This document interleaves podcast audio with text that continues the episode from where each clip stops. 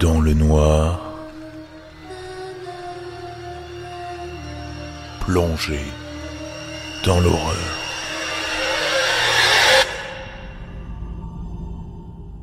Ce que je préfère dans le babysitting, c'est de lire les journaux intimes des gens. Prenons l'exemple de ma dernière mission, chez les Wright. La quarantaine, marié depuis deux ans, il passe le week-end à Malibu une fois par mois, ce qui me laisse tout le temps de fouiner. Je pensais avoir touché le jackpot. Les cinq dernières pages du journal intime de Madame Wright se lisent comme une telenovela mexicaine. Elle a épousé son mari pour l'argent. Pas de surprise, la maison était gigantesque. Et il n'a pas fallu longtemps pour que leur relation se dégrade. Malheureusement pour elle, les avocats de Monsieur Wright avaient rédigé un contrat de mariage très avantageux, et elle était donc coincée. Pendant les mois suivants, elle a documenté la décadence de leur mariage. Dans les brefs moments que j'ai passés avec eux, j'ai remarqué des commentaires hargneux et des regards méprisants. Ils se détestaient secrètement. Les écrits de Madame Wright sont devenus de plus en plus agressifs, jusqu'à ce que l'une des pages se termine par Parfois j'ai envie de tuer mon mari. Assez pimenté, pensais-je en grignotant du pop-corn alors que je m'étais installé sur leur grand lit. Vous pouvez imaginer ma réaction lorsque Monsieur Wright a eu son accident quelques semaines plus tard. Apparemment, il y avait un défaut dans la conduite de frein de sa Ferrari. J'étais suspicieux, mais j'avais deux problèmes.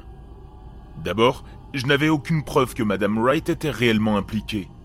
Et deuxièmement, je ne pouvais pas révéler ce que je savais sans admettre à la moitié du voisinage que je lisais leurs journaux intimes. J'ai donc élaboré un plan. Tôt ou tard, Madame Wright aurait besoin d'une babysitter.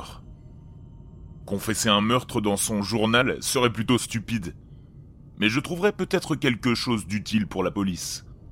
Puis, je dirais que je l'ai lu parce que j'avais déjà des soupçons. Six semaines plus tard, j'ai reçu l'appel. Bien sûr, Madame Wright, je serais ravi de garder la maison. Je l'ai remerciée et je me suis précipité dans la chambre. Elle avait changé de cachette, mais j'ai fini par trouver le journal au fond de son dressing. Étonnamment, il n'y avait eu qu'une page depuis ma dernière visite. C'était écrit J'ai tué mon mari. Dehors, dans la chambre, j'ai entendu un craquement.